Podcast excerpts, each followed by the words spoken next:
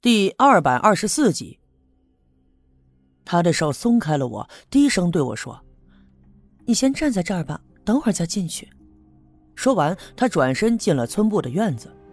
我站在门口看着他的背影，他的步子迈得如此从容。人们正在议论，刚才围观的那些村民想必已经把争吵的消息给传了过来。当人们看到赵金凤走来以后，立刻都安静下来。他们把目光都聚集在赵金凤的身上，就这样看着她，一直走到了赵村长的身边。赵村长看了看金凤，在他的耳边低声问道：“咋了？金枝呢？”赵金凤没有回答他，只是冲他微微的笑了笑。他往前迈了两步，在一张桌子前拿起了一杯酒，走到人群中央，把酒杯高高举起，冲着大家伙说。今天是我会亲友大好的日子，可惜啊，南方没有什么亲友，所以在座的都是我自家人。各位叔叔伯伯、婶子阿姨的，都是看着我长大的，我呢也没有什么可多说的了。这杯酒我干了，从今天开始，我就是有婆家的人了。说完，在人们惊愕的目光中，他把酒杯高高举起，仰头就喝了进去。这是一杯白酒，度数很高，所以特别的辣。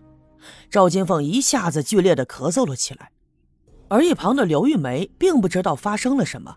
她看到赵金凤来了，还如此大方的敬酒，她心里十分高兴，抬起两只手，冲着大家伙说：“哎呦，哎，大家伙看看啊，金凤这孩子酒都喝干了，那你们还等什么呀？今儿是好日子，来来来，大家伙喝酒啊，喝酒啊！”坐在他身边的刘耀宗其实早已看出了端倪，伸手拽了他一把，让他少说点话。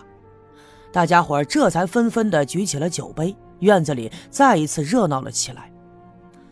我呢，就站在院子门口，我看着金凤弯着腰咳嗽个不停。这个时候，丁桂兰走到他的身边，端了一杯温水给他。赵金凤喝了两口，丁桂兰又给他拍了拍后背，这才慢慢的缓过神。他直起了腰，我清楚的看到他脸上已经挂满了眼泪。就这样，人们热闹的喝了起来。大多数人都不知道到底发生了什么。再说了，这仅仅是会亲友，又不是过门结婚，所以未必男女双方都要到场。金枝的缺席也就不足为奇了。人们一直喝到了下午，这才零零散散的散去。一些住在附近的热心的人帮着收拾院子里的桌椅板凳，毕竟人多力量大，不一会儿的功夫就收拾得干干净净。这时候人们都散了，整个村部的院子再一次就安静了下来。见人们都走了，赵村长这才收起了脸上的笑容，背着手转身进了屋，拿起他的烟袋锅，吧嗒吧嗒地抽起烟来。可是啊，我心里却一直不能平静。我一直担心着金枝，我不知道她到底去了哪儿。可是让我万万没想到的是，不一会儿的功夫，金枝竟然回到了村部。她在村部里转了一圈，转身又走了，直接去了刘耀宗家。因为刚才的酒席过后，他的养母被刘玉梅带到家里说话去了。毕竟刘玉梅现在是女方的全权代表，更何况金凤没有母亲。所以金枝的养母又没办法跟赵村长坐在一起聊天，毕竟嘛，这样并不方便。金枝到了刘耀宗家，没一会儿的功夫，就带着他的母亲离开了刘家镇。他走的时候，我就站在大石碑的附近，我看着他们赶着驴车渐渐的远去，但是我心里啊，却没有一丁点轻松的感觉。这时候，我心里是乱糟糟的。我无法评断刚才我所做的那一切是对还是错，更无法预测接下来还会发生什么。赵金凤并没有找我，而是直接回了家。我觉得在哪儿待着都很尴尬，只好就去了学校。今天呢，赵村长家里办事儿，所以学校也放了一天假。校园里空荡荡的，特别的安静。我转身回了自己的屋子，坐在椅子上。闭着眼，仰面朝天的躺着。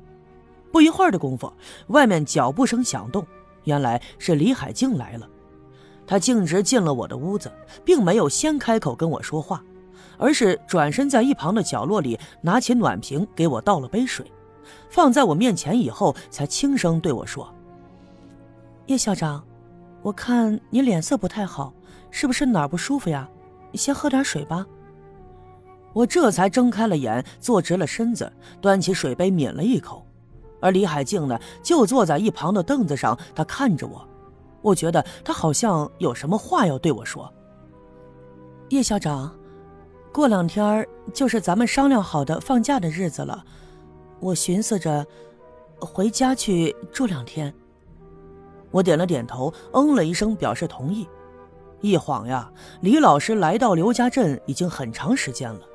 别看他年纪轻轻的，但是教起书来却兢兢业业。哼，我这个校长其实就是挂了个虚名。这个不大不小的学校，其实呢是他一个人撑起来的。可我注意到他好像还有什么话要说。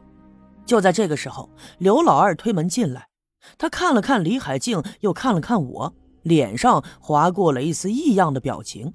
他对我说：“呃，小叶。”你有空的话，到我家去一趟啊！我娘找你有事儿。其实啊，从某种意义上来讲，我是害怕见到六姑的，尤其是我心里藏着事儿的时候。我总觉得她那一双眼睛特别的犀利，能轻易的把我看穿，在她的面前，仿佛我是透明的一样。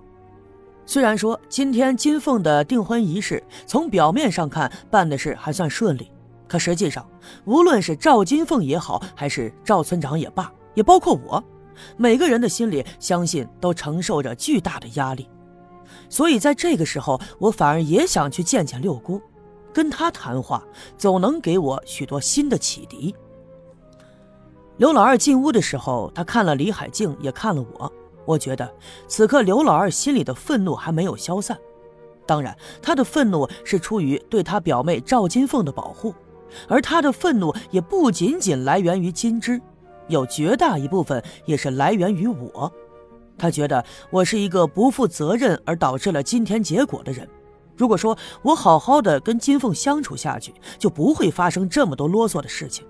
所以在这种情绪的控制下，此刻的刘老二是敏感的，从他的眼神中我就可以看得出来。他看见我和李海静单独的相处，就更增加了对我的愤怒。我答应了一声，刘老二就转身出去了。我又跟李海静交代了一下，我告诉他，过两天放假呢，他就可以回到县城去了，而且多住些日子也没有关系。李海静点头答应。出门的时候，我下意识地回头看了他一眼，我发现他的表情有些复杂。